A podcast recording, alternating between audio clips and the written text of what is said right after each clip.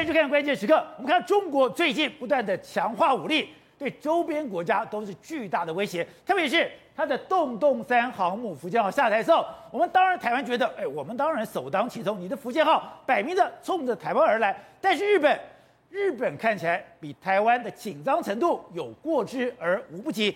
现在日本的警那个所谓的政界，居然有一个日本攻击计划，就他们怀疑。现在中国的崛起，它如果有第一期，它真正要攻击的目标其实是日本，而所以日本它现在到底你要发展什么样的武器？你现在要不要发展核子动力武器？竟然都变成了一个热门讨论的话题。而中日之间有一个火药库也慢慢的被中国所点燃。我们之前讲，在胡锦涛时代里面，在海峡中线东海探油两个国家所有争执，当时中国。在这个海峡中线，也就中日的海峡中线，有春晓天外天、断桥残雪、冷泉龙井。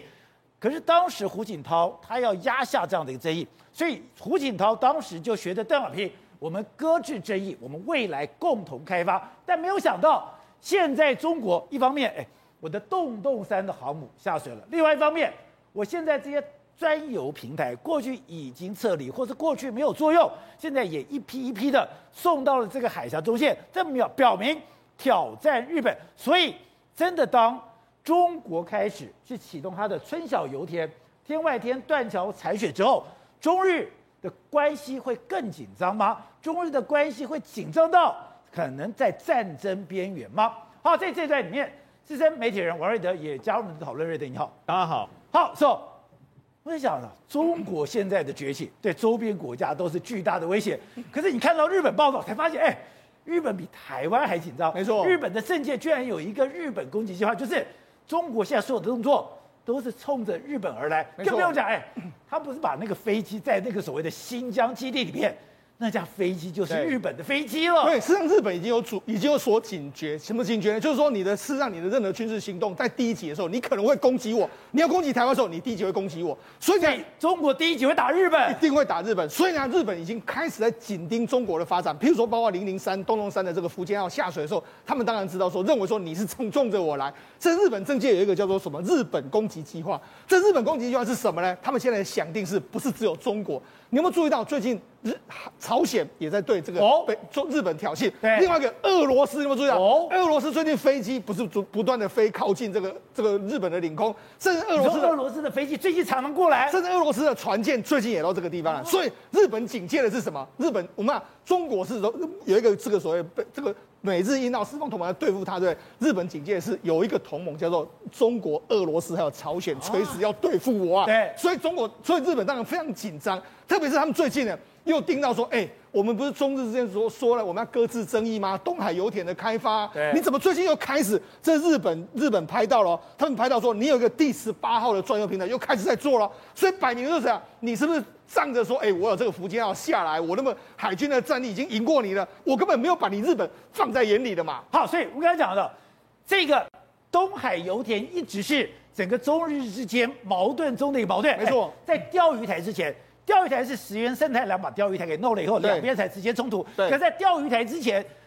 中国跟日本最大冲突就是春晓油田、天外天、断桥残雪，因为对日本来讲，哎。虽然我画了一个海峡中线，对，你虽然在那开采，可是这个油田它的底部是一样的。是，你在这里抽油，你在这里弄天然气，对，你也会把日本的石油跟天然气给抽走。所以早在邓小平时代就已经定下了一个原则：搁置争议，共同开发。对，后来再吵起来以后，胡锦涛也按照这样的一个逻辑。对，可是没有想到。习近平冰冻了，没错。实际上我们讲，这是在中日之间的这个虚拟的这个海上的这个线，在那线的过程里面来说，哈，中中国是率先开发。为什么率先开发？因为实际上中国能源比较缺稀缺，但在东东海这一带。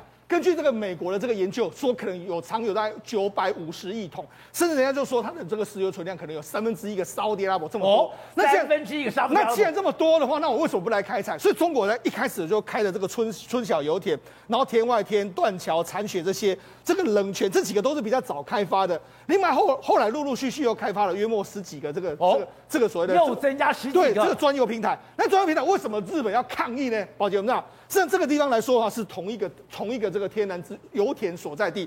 简单的来说，这样就这张图，中日的划分线在这边。好，那中国的专业平台这边，但是你看他们。这个其实持有大部分的蕴藏量是在日本的这一边，但是你看，因为这个叫什么吸管效应，哦，我可以慢慢吸嘛，我一直吸吸吸，我可以把你这边吸过来啊。所以它吸过来之后，为什么日本要一直抗议？哎，我们日本都没有开发，你一直不断的不断的开发，我们开发速度比较慢，你开发速度比较快，那是不是有一天的时候，这所有油田都被你吸光了？光了那我们这日本，我们要开发什么？所以说。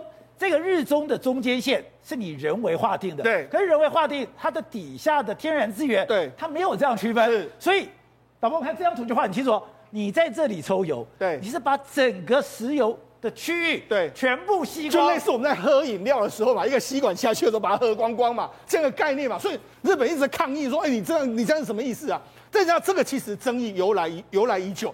一开始的时候，其实因为为什么？因为一九七九年的时候，当时邓小平就说，我们先搁置开发，搁置争议，我们共同开发，我们一起来开发。可是问题是，中国的动作比较快，所以他零三年的时候就开始已经开发这个春晓油田。哦、那他们就他就说日本啊，中国的说法说没有啦，我们都是我们我们呢。这个共同开发没有错，但是我们一直在这个中线的这一边，对我们没有到这个有争议的啊。像争议的话，我们没有靠近他钓鱼台那边，我们在这边开发，跟你没有什么关系啊。但是后来日本就用所谓的你这样子抽走我们吸管的这个开始抗议啊，一开始没有抗议。二零零五年中日本发现说不行，你这样会被吸管原理会完全吸走。两千零九年的时候，两两千零八年的时候，因为当时的胡锦涛去访问日本。所以他就说，哎，释出个善意，说我们不这样做。但是中国表面上说我们不这样做，哦，但他都是慢慢慢慢的，他有偷偷少少的开发，少少的开发。你看，二零一零年的时候，他们还甚至集结非常多的这个海钓船在那个地方，准备要再开发。这在二零一六年的时候，你看，这是日日本的观测站开到，就说，哎，你怎么又开始在这个又火冒出来？有火冒出来的意思就是说，他们又开始在那边钻油了。那一直到二零一九年的时候，终于菅义伟就抗议。抗议之后，这两年之内，其实日本都没有在开发，但没有在开发之后，最近又有了。从今年的五月开始，日本又拍到五月，对，你看又开始在拍，又做新的。然后今年的这六月又发现一个新的，所以开目前为止来说，一共累累累计累计有十八座专用平台在这个地方，而且今年一口气就增加了非常多座，这个都让日本觉得说，啊，你这是什么意思啊？也难怪说，哎，我们看到日本外务省亚洲大洋洲的局长还在讲，中方单方面的推进开发。令人极为遗憾。对，哎，极为遗憾。刚刚讲，你从二零二零二二年今年的五月，你就开始进行，所以你看到他们十七号说，对，你们现在这样的这个这种探勘，等于说是整个第十八座。对，没错，第十七第十七座在这个地方，那第十八座在这个地在这个地方，也就是说，他们陆陆续续。新盖了非常多的这个油田，这个所谓专用平台。那按照这个吸管原理，你总是把我吸走嘛，所以这个当然让日本觉得说不能够承受这样的事情发生啊。中国的航母下水，再加上他们在油田上的咄咄逼人，所以看到他们现在刚刚讲，他们现在有一个中国攻击不日本攻击计划，对，甚至他们在公开讨论的时候，居然有个重点是日本要不要发展核武？这个核武当然不是核子武器，对，而是我现在的航空母舰，我现在的潜舰。我要不要用航？也就是说用核子动力设备？没错，现在日本开始很担心，就是所谓的日本攻击计划。那日本攻击计划是，这是日本的官他们的官邸里面的主张啊。他说，中俄朝三国会发现日本攻击，包括说你看中国对冲绳还有尖阁诸岛实施这个登陆，那俄国拿这个捕鱼日哎。捉拿这个日本的捕鱼船，还有北韩特务在日本搅乱，哦、所以他三个国家可能同时会干扰我们日本呐、啊。所以日本的日本现在说什么？我们自卫队入线的这个案子赶快要通公通过啊！包括说，你看连安倍，连这个岸田文雄安倍都说，我们要赶快增强我们自己本身的这个战力啊！你看，我们要所以中国、俄罗斯跟北朝鲜，对，现在骚扰日本不是未来式，对而是现在进行式。没错，而这个现在进行式，刚刚讲，哎，中国现在对冲绳跟这个尖阁诸岛。我现在有一些干扰，对，我现在俄罗斯居然已经把一些日本渔船给抓起来，对，更不用讲，现在北韩的特务是直接在日本内部捣乱，他们说日本是处于非常状态，所以你知道到时候市场日本人就非常紧张。好，那我们讲。像中国的威胁，包括说零零三的这个下水，包括我们不是想过吗？在新疆有这个一七六七当成这个假想攻击的目目标吗？包括在他们这个海警船的话，中国的海警船连续两三天都陷踪在钓鱼台这个海域嘛？连续六十五天了。因为包括说，你看他们一直很紧张的这个辽宁号的这个这个响定，你们看辽宁号在这个空中，在这个航母上面起降一百多次，这个都是对中国中国的挑衅，也可能对日本的挑衅啊。这是日本本，这是中国。那我们就讲。那韩那俄罗斯呢？宝杰，那零零三下水的那一天呢，俄罗斯军方五十七号，俄罗斯军方跟这个这个中国军方合演了一出这个一出戏，他们两个双方夹击在日本的旁边的海域里面来说，给你给你绕来绕去。破绽中国的船舰有两批，一批来说出发的时候经过这个中中古海峡，另外一批出发的时候从这边中国经过经过这个青金青海峡，哎，都给你穿越日本，然后到大西到这个西太平洋去。然后呢，紧接着而来的话，俄罗斯军方他也是从北边来。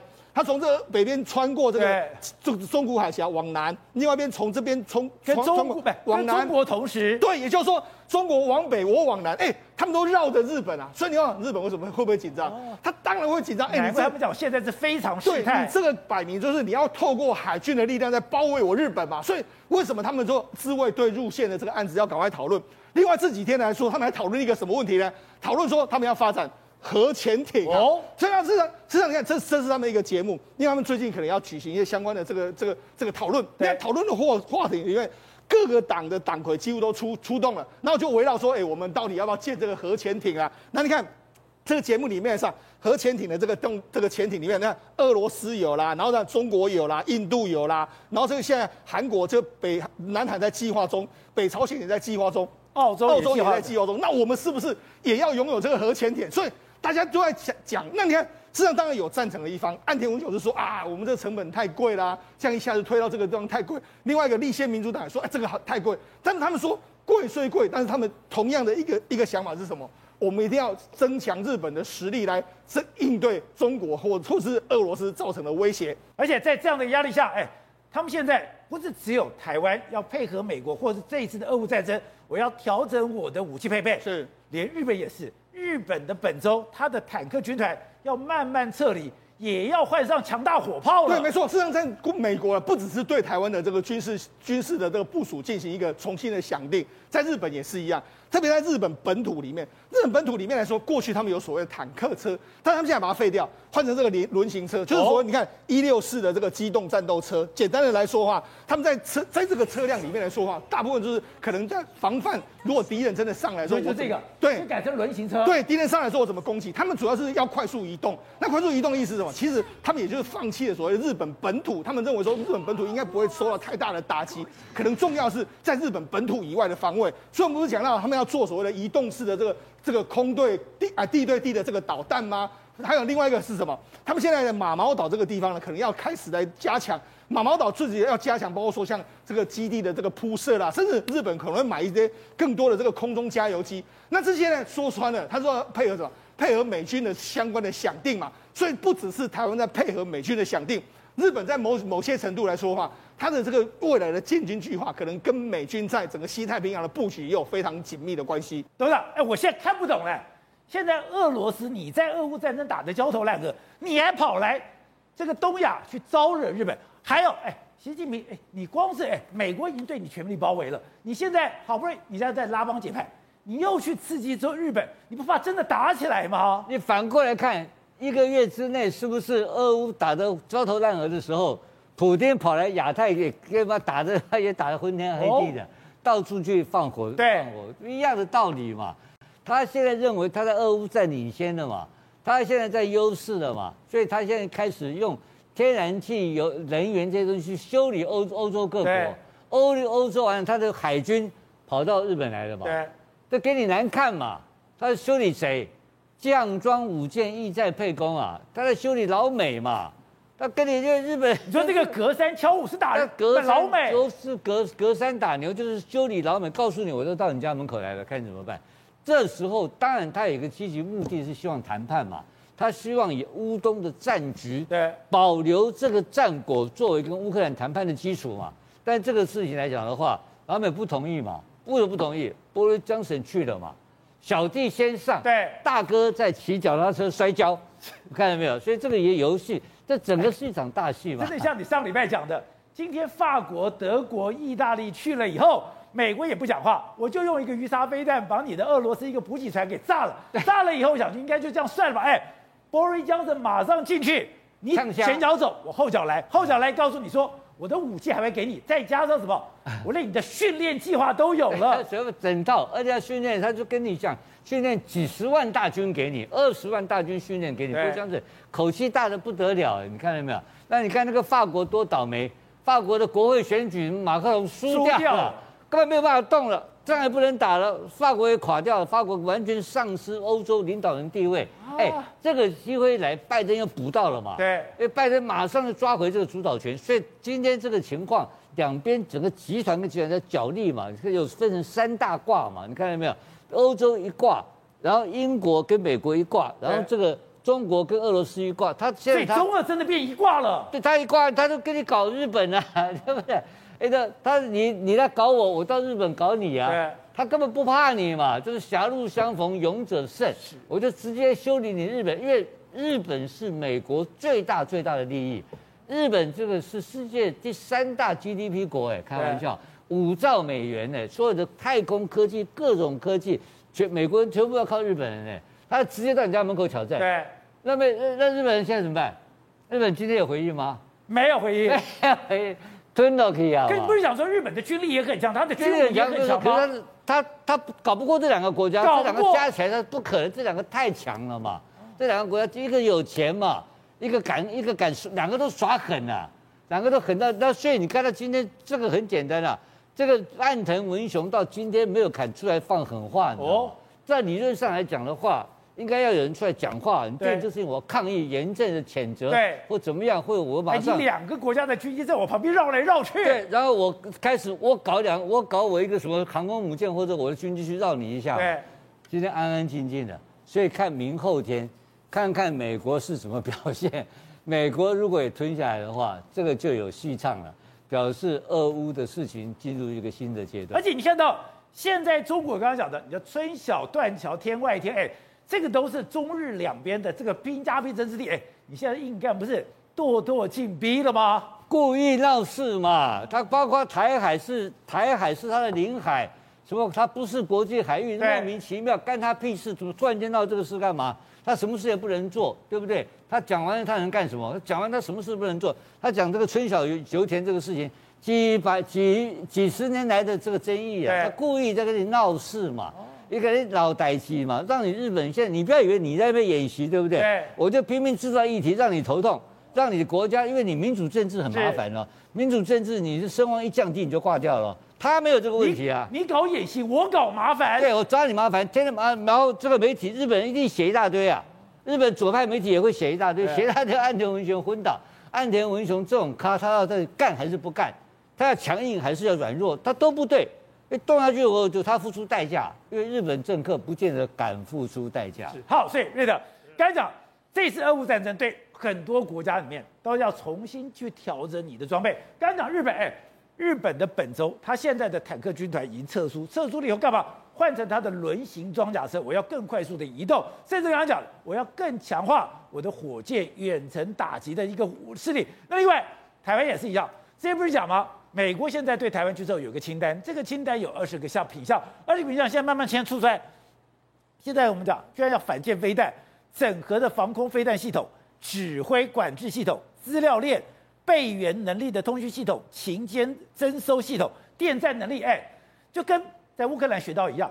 资讯代表一切，对，没错。那么我们本来不是要跟美国买这个所谓的反潜直升机吗？对，啊，编了好几百亿嘛，美国否决。啊，美国否决的认为说，你现在台湾要思考啊，要思考从这次的俄乌战争里面思考，你不能再像以前一样去买这些武器啊，这个陆海空军，然后买这些武器反潜作战啊，什么东西？你现在要思考，如果对岸的中国要打台湾的话，你要用什么东西阻绝攻击，然后呢，让他没有办法打过来。这是美国认为你台湾要这个等于说向美国军购，那么他要军售给你，你头一个要思考的东西嘛。所以这次顾立雄用国安会秘书长名义呢参加蒙特瑞这个等于说会议啊。对。去年蒙特瑞会议的时候呢，我们就提出一个东西，他们不卖。哦哦，什么东西呢？也就是我们一直讲的 AGN 幺五八。不过我们当时提出来的是 AGN 幺五八 A，什么意思啊？AGN 幺五八 A 是空对地。总共射程三百七十公里的直接，那么由我们的飞机上去以后，砰的射到对面去的那个 A G A G M 幺五八 A 啊，那么当时呢，美国没有同意这个军售，本来以为他会过，就没想到美国没有同意。不过这一次可能会有好消息传来了，为什么呢？因为跟中国做的几个动作有关系。首先就是那零零三号的这个航空母舰，是中国第一艘由他自己制造的这个等于说航空母舰啊，把它从江苏号改名成福建号，那针对性就很明白了嘛。因为讲白了嘛，为什么福建号除了拍习近平马屁之外，就是私狼攻打台湾嘛。所以他的目的就是像私狼水福建水师提督一样，直接攻打台湾，拿下台湾嘛。那他除了这个所谓航母战斗群之外呢，还有他们将打造打造大概全部加起来十三艘的洞拐五跟传说中的洞拐六两栖登陆作战舰。那么这些都是要从这个对岸呢直接过来，载着他们的阿兵哥、特战人员、直升机啊、战斗武装直升机跟这个气垫船还有坦克，直接攻打台湾的东西嘛。那所以美军美国改变想法，要我们改变想法，你不能只在想到啊，不是讲说他们这次不卖我们 M 幺洞九 A 六吗？对。那么本来啊一直认为说你为什么不卖呢？我们的这个炮兵啊，先进的炮兵不够干嘛？他要你哦，他要你想法就是你不要以为要等老共登陆以后跟他打陆战。你要在他还没有登陆的时候，先把他打掉，先把他一波一波削减他登陆的力道。帕拉丁打得不够远。对，那怎么办呢？刚刚讲 AGM 幺五八 A，他不肯卖啊。这是卖我们什么？这是卖我们要准备可能性很大的 AGM 幺五八 C，它是反舰飞弹，它的射程比幺五八 A 还要还要远。幺幺 A 那个幺五八 A 啊，它空对地可以炸射三百七十公里，如果增长型可以到九百多公里，但他们卖我们的可能性不大。可是我不是要卖你不不不对称的这个的战力吗？对不对？把你建造不对称的战争嘛。所以呢，我卖你这个有什么好处？它的射程大概是五百六十公里左右，哦、但它专打船只，而且它有个好处，它有个好处就是它不需要像一般的飞弹一样由飞弹卫星然后做呃不断的修正路线啊，告诉你指导，没有，他事先把各式各样中共的船只全部资料 data 全部输入到里面。我今天要打洞拐五，就不会跑去打这个所谓的洞五四啊，然后什么输入到里面，抗干扰 GPS，然后呢，红外线自动寻标等等啊，出去了以后呢，他这个飞弹半匿踪的飞弹，让老共没有办法发现，等到发现的时候，他还是会发现，但是发现了以后，这个飞弹有个很特殊的功能，它还可以避开主动相关的防空防御系统，哦、也就是说，你不是有飞弹防御系统会射出来打打它嘛，它还会避开。避开了以后，等到很靠近，你发现它来不及，棒就打上去了。那为了要测试它到底有没有这个能力啊，美军当时做了一个实验，这个 AGM 幺五八 C，那么他们就啊把它群行就进行这个目标靶船的这个设定了以后，他把三超靶船放在附近，也就是三艘靶船放在附近。对，我要知道你这个 AGN 幺五八 C 的所谓人工 AI 智慧辨识有没有这个能力嘛？所以呢，他就设定其中一艘。然后呢，AGN 幺五八 C 就射出去了。这三艘靶船还在公海上面航行哦。对。结果这个 AGN 幺五八 C 啊，直接打中本来设定那艘。你说我要打 A，我就不会把打到 B。没错。而且我锁定 A 是 A 是跑不了的。而且我不会被你电子干扰。这次他们要卖我们的这个等于说相关的东西里面，特别强调电站跟那个情监嘛，还有包括通信能力。各各位。你要知道，那四艘的这个啊，四架的这个所谓的死神海上卫士无人机、大型无人机啊，然后还有包括啊这个四百枚的鱼叉飞弹等等啊，这些武器的背后是天上美国第三代军事 GPS，它的链跟卫星链路要给台湾用，这在过去是没有的，它要给台湾用了以后呢，把它的技术给我们，所以在这次的军购里面，它也要告诉你。我给你的这些东西啊，不是要你去反攻大陆用的。但问题是在源头打击的部分，它既然那么多，中共既然有那么多的动拐五也好啦，还有这些所谓的护卫舰也好，还有包括航空母舰，我就卖你飞弹专门直攻这些船只，因为他们要打你嘛，他们要越海过来嘛，我就卖你这个飞弹来打他。那你想想看。还要配合我们讲的八百五十枚的鱼叉飞弹，然后还有包括你的雄二、雄三，总共三百五十枚等等，台湾就有一千多枚这样的一个飞弹。现在就要看美国到底卖会不会真的卖你 AGM 幺五八 C，而且卖你多少颗，这将成为台湾那么可以在未来几年保护台海安全最重要的利器。好，各位，刚才讲的，我们现在我们的军方出去，等于说看着所有的这个军事演习。我们也去看我们要的武器，而且我们在看这些武器，我们买这些东西已经毫不避讳了吗？现在如果按照美国在蒙特瑞会议里面我们这些资料链，我们真的是可以马上使用美国的军规的卫星，我们可以得到及时的战况、战场情报吗？对，这代表说美国信任我们，才愿意给我们这些资料链嘛。如果说我们会泄密的话，他怎么可能给我们这些东西呢？所以显然说，现在已经跟美国之间的军方已经达成一定的共识哦。既然上一次川普政府愿意卖 MQ 九给我们，代表说他也会开卫星这个相关的频道给我们。那这一次来讲的话，代表美国已经开这样的一个建议我们这样的清单来讲。也就是说，美国愿意提供相关的资讯，他们也准备好了，准备好什么东西？跟台湾的相关的讯息的串联。不要忘了，其实刚刚有提到东海那些事情哦，我们海巡署每一个月，基本上至少是每一个月。都会派船到那边去绕一圈，去拍照。为什么？因为台湾如果卫星照去照的话，有时候会照不太清楚，也不晓得中共到底开采到什么样的程度。所以我每次去看看有没有点火，有点火的话，代表是不是有在商转？所以你说，或是没有商转？刚刚那个春晓油田天外天，台湾也会去看，台湾都会去看。但是问题是，船一出去的时候，日本的侦察机就来了，中国的侦察机就来了。所以说问你说你在这里干什么？叫你赶快回去。所以显然那个地方是非常非常敏感的。而中国呢，在测试日本的底线，也在测试日本的决心。不要忘了，七月十号是日本的参议院选举。哦，所以现在如果说立宪派或是修宪派能够通过的话，能够过关的话，日本可能启动七十年来的第一次修宪哦。所以，如现在就是卡关卡卡在参议院能不能过三分之二这个门槛。如果可以修宪派过三分之二门槛的话，那岸田文雄可能将将真的会修宪，可能在历史上第一次。当然，这很多人说不太可能，但问题是岸田文雄现在也在党内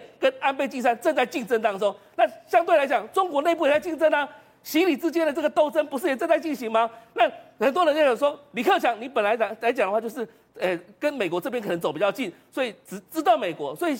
有有人想要在这一次的二十大之前，想要把习近平拉下来，所以你看到双方都在做压力测试啊。那双方压力测试，接下来就带到什么？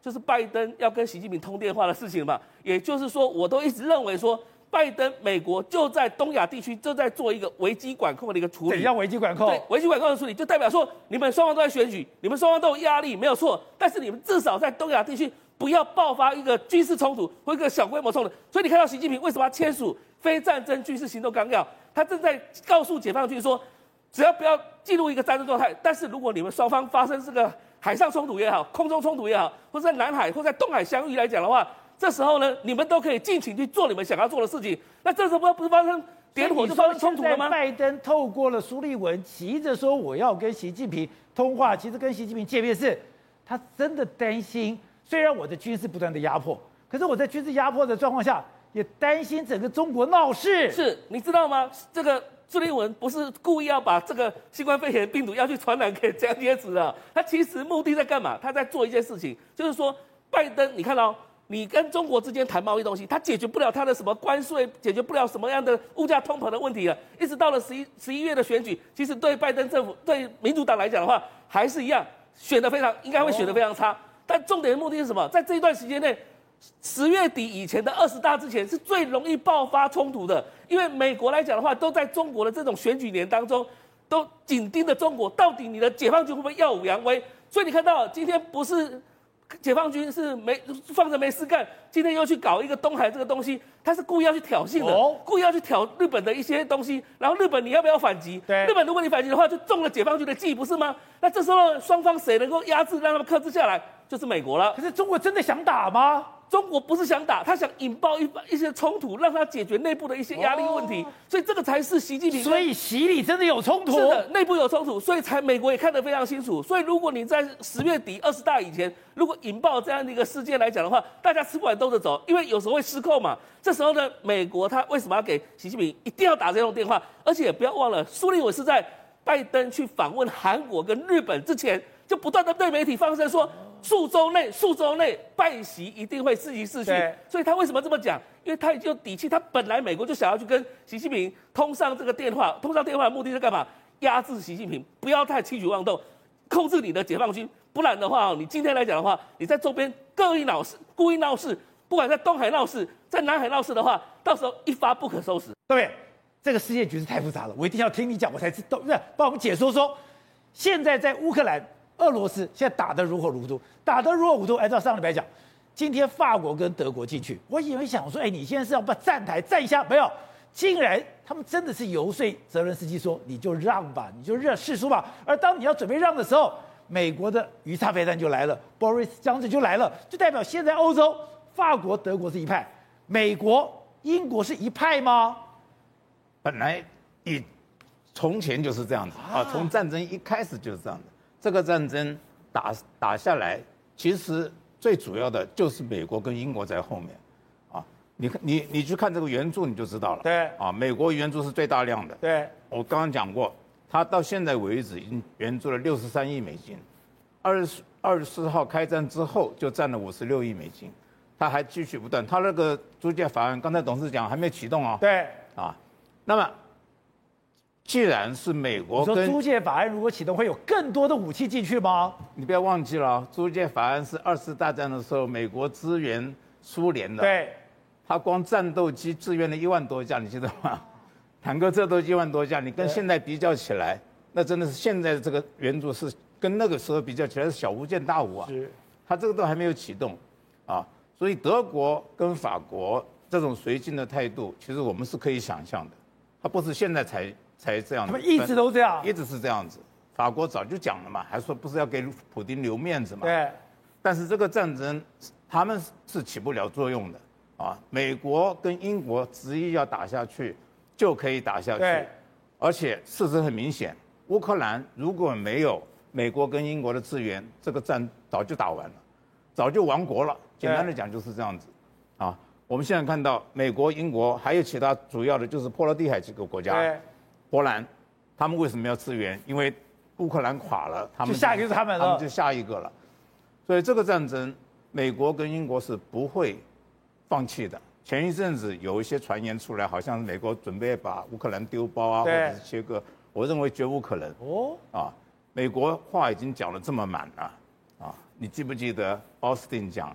他要把这个俄罗斯打到他没有办法再重建，对，这个目的达到了吗？还没有。Boris Johnson 第二次去见了泽伦斯基，讲的是什么话？是不是？他说，如果我们让俄罗斯把他现在所占有的地方，让他能够保有这些地方的话，那么我们永远没有办法阻挡俄罗斯再一步的侵略。这个话很清楚了。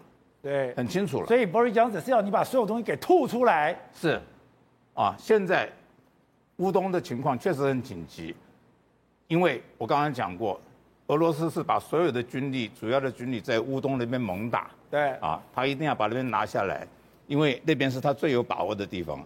但是现在乌克兰已经准备从南部反攻了。